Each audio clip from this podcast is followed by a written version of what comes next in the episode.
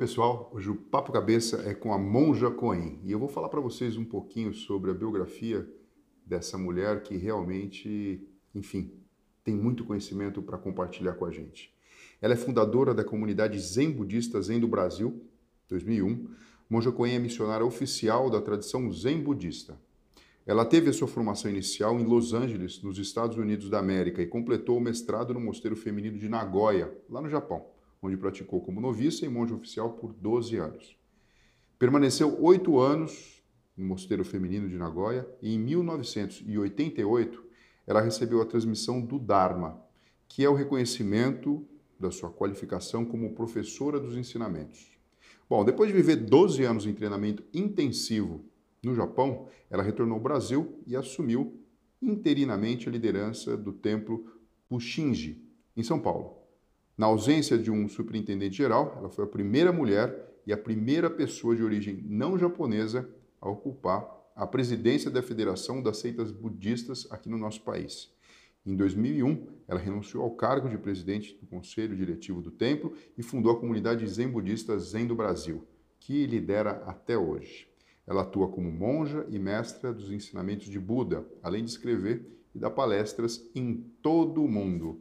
Monja, muito obrigado por participar aqui do Olho Clínico junto com a gente e compartilhar tantos conhecimentos e bondade, enfim, tanta luz. É um prazer estar com você, Fernando. É uma alegria. Monja, diante de tanta mudança que a gente vem observando no mundo atualmente, né? então é pandemia, agora são rumores de conflitos no leste europeu, como você vê a resiliência, a, capacidade de adaptação do ser humano? É um, é um momento difícil, porque nós somos bombardeados por tantas notícias prejudiciais e acabamos ficando influenciados por isso. Mas nós temos que encontrar o nosso eixo de equilíbrio, porque se existem tentativas de guerra, produções de crimes, e de catástrofes muito grandes, existe também flores nascendo, bebês nascendo, amor, ternura, e nós temos que encontrar esse ponto de equilíbrio, que luz e sombra coexistem, e nós temos que coexistir com ambos. Ô monja, e do ponto de vista prático e bem objetivo, a meditação ela acaba sendo o caminho para equilibrar a mente? Porque a gente sabe que existem evidências neurocientíficas de que existem mudanças estruturais no cérebro quando uma pessoa passa a meditar. Então, além de entender tudo isso que a senhora falou de uma forma muito bela, né? Eh, me veio na cabeça aquele, aquele símbolo do yin yang, né? Ou seja, o, o, né, o escuro, o claro ao mesmo tempo, o bonito e o feio, o belo, enfim, e assim sucessivamente. Mas a meditação acaba sendo um caminho prático para se atingir esse equilíbrio? Bom, é o caminho que eu escolhi, que eu encontrei que eu escolhi na minha vida. E é o Zen, a palavra Zen quer dizer meditar. A gente nem traduz como meditar, porque em português, meditação parece que é um verbo transitivo, porque é um objeto de meditação. E o objeto da meditação é a própria mente. É a mente conhecendo a própria mente. Então, eu não estou escaneando a mente de alguém, eu não estou analisando a mente pessoa, nem a minha, mas estou conhecendo, sentindo, percebendo. E aí eu posso compreender quando é que eu saio do equilíbrio, quando, quando eu saio desse ponto inicial e como que eu volto para ele. Quando eu encontro esse ponto na minha vida, e a meditação pode facilitar esse encontro, quando as, as emoções vieram, as dúvidas vieram, eu sempre, eu, elas me balançam, mas eu posso voltar com mais rapidez ao ponto de equilíbrio.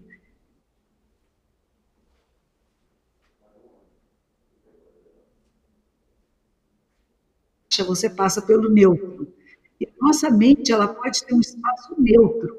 E a gente conhecendo esse lugar, nós podemos voltar a ele com mais facilidade, tanto na alegria quanto na tristeza, dos dois lados. A meditação facilita isso. Ô, Monja, agora esse ponto neutro, é esse ponto que nós deveríamos, é, é, é, complicado fazer. Eu vou fazer a pergunta da forma que eu acho mais simples que as pessoas vão entender. Nós deveríamos desejar estar sempre nesse ponto neutro?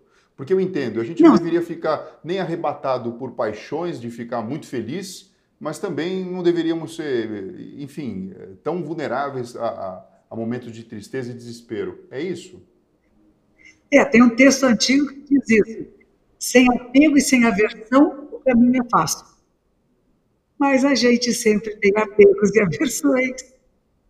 Não tem jeito, a gente não escapa disso. Mas aí a gente volta para o eixo. O que eu digo é isso, que a meditação nos faz encontrar esse eixo e claro que a gente vai sair. Claro que existe amor, claro que existe raiva. Tudo faz parte da nossa, da nossa psique, do nosso ser. Nós não podemos cancelar nada, extinguir nada possa surgir em nós é da nossa natureza. Mas como que eu transformo isso? Existe um professor que ele morreu recentemente, o Thich Nhat um monge vietnamita. Ele, veja se você concorda. Ele diz que são mini partículas que nós temos em nossas memórias, que nós chamamos de um grande armazém, um grande receptáculo de memórias, que são milenares que às vezes nós irrigamos uma delas e ela tem a consciência. Mas se há alguma coisa que não é benéfica, que não é para mim, para o mundo, eu tenho que chamar e irrigar uma outra semente. E essa semente ele vai chamar da plena atenção.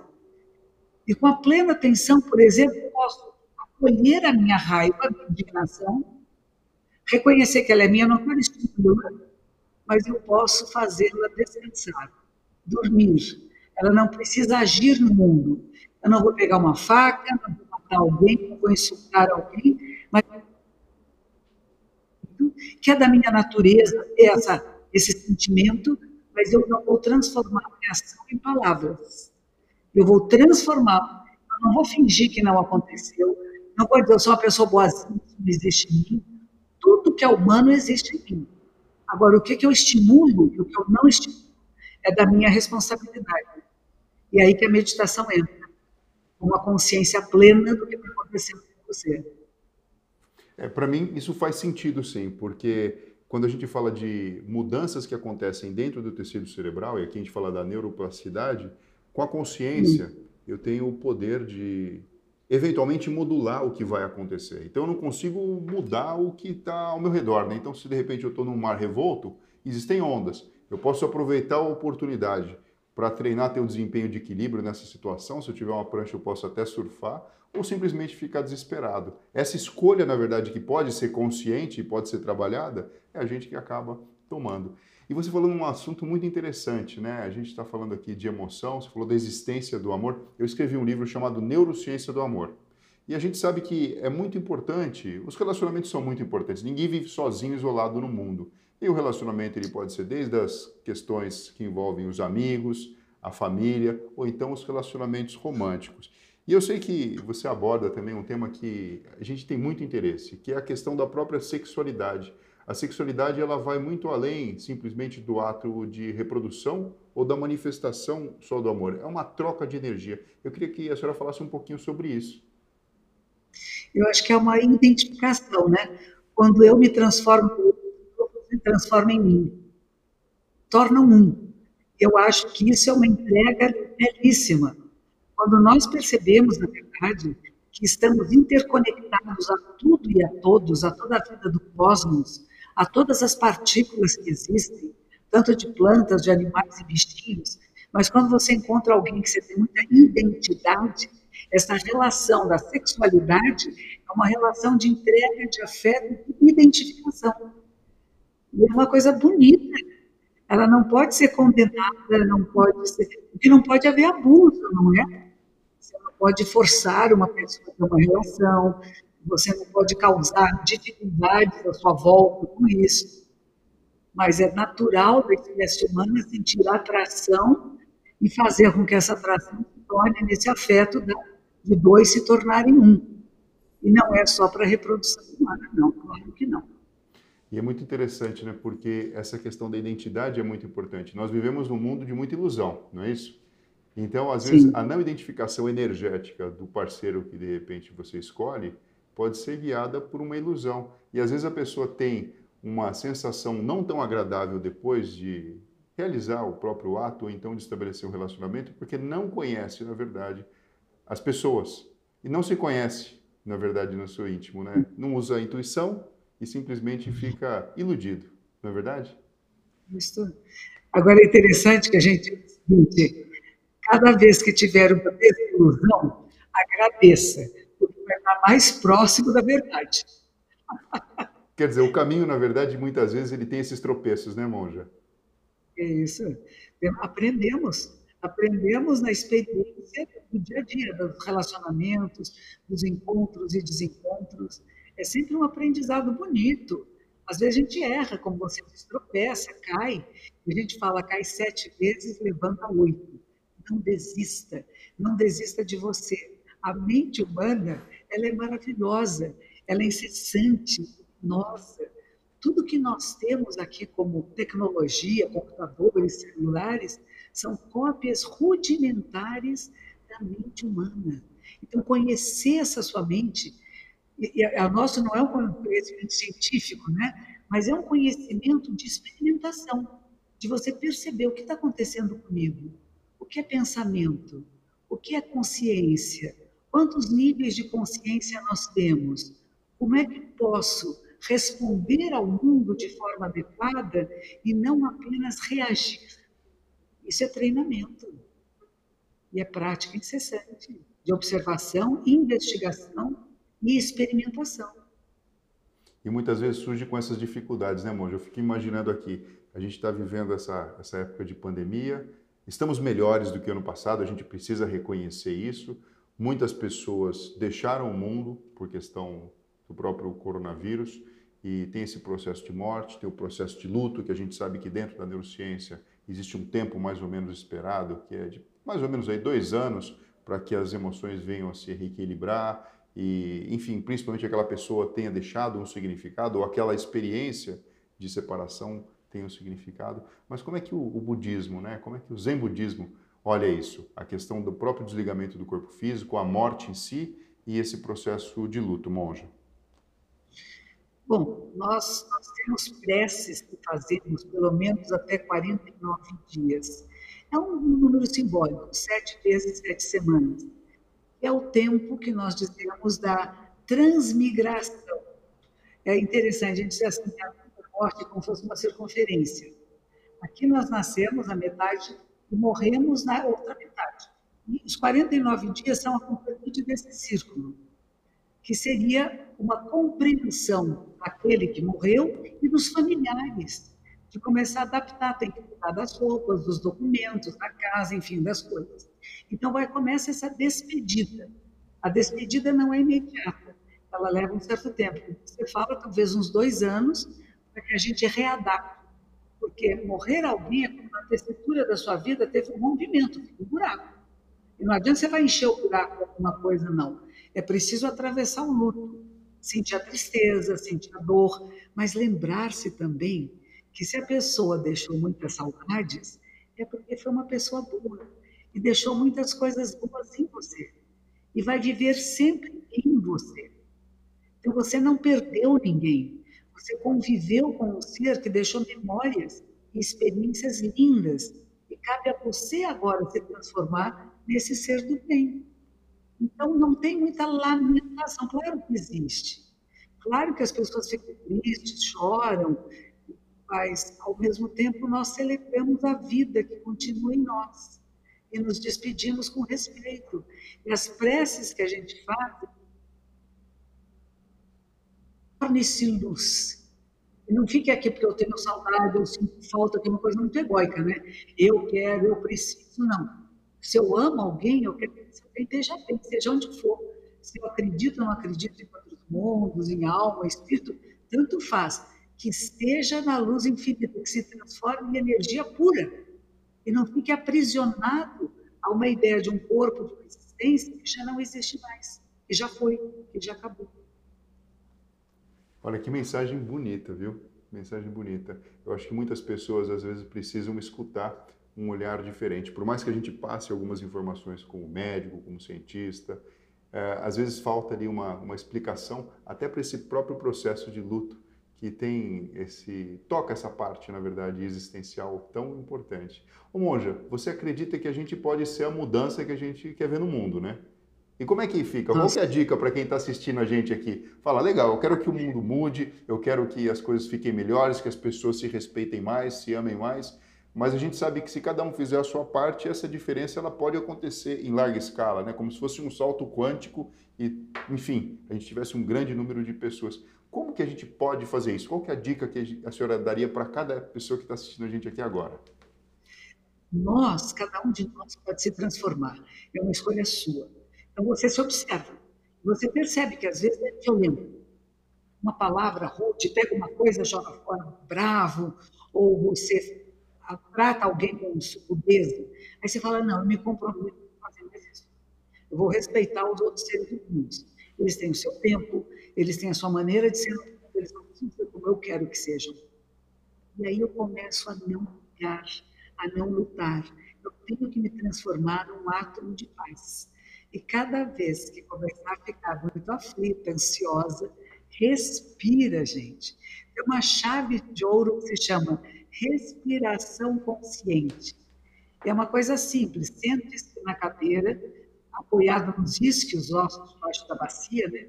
alonga a coluna vertebral, alonga a cervical, com um fiozinho de prumo puxando o bruto da cabeça para o céu, e vamos fazer respiração consciente. A inspiração é passiva, o ar apenas entra. A caixa torácica se expande, o ar entra. Mas a expiração é ativa. O mais lento, o mais suave mais devagar possível. Vamos lá. Inspiramos.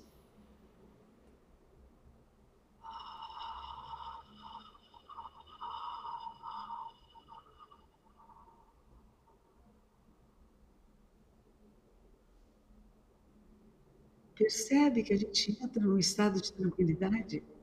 É imediato. É tão simples. E aí você pode fazer isso até imperceptivelmente e, e sai da discussão, da briga, começa a entrar no diálogo, na compreensão. Já tem aquele poema de, de, é de Francisco de Assis, né? É melhor compreender que ser compreendido. Amar que ser amado. Então comece a compreender as pessoas à sua volta, acolhê-las, respeitá-las como são. E a você também. Acolha-se, ame-se, respeite-se, mas não seja limitado pelos seus limites. Você pode sempre expandir o limite não só da sua consciência, mas das suas percepções da realidade. Então, é um treinamento. Então, você se torna a transformação que quer no mundo. Não é grosseiro, não é rude. Não é só a palavra e o gesto, é o pensamento. Como você pensa a realidade? Como que você pensa sobre as outras pessoas? Como que você pensa sobre o mundo? E você pode mudar o seu pensamento. É mágico isso. Nós escolhemos formas de pensar e pontos de vista. Quer dizer, pontos de vista corretos e outros que não são corretos. O discernimento correto é o passe da gente ser essa transformação, de procurar essa transformação. Monja, muito obrigado. Olha só, eu queria aproveitar esse momento, agradecer a sua participação e principalmente mostrar para todo mundo o que é um excelente exemplo de inteligência existencial.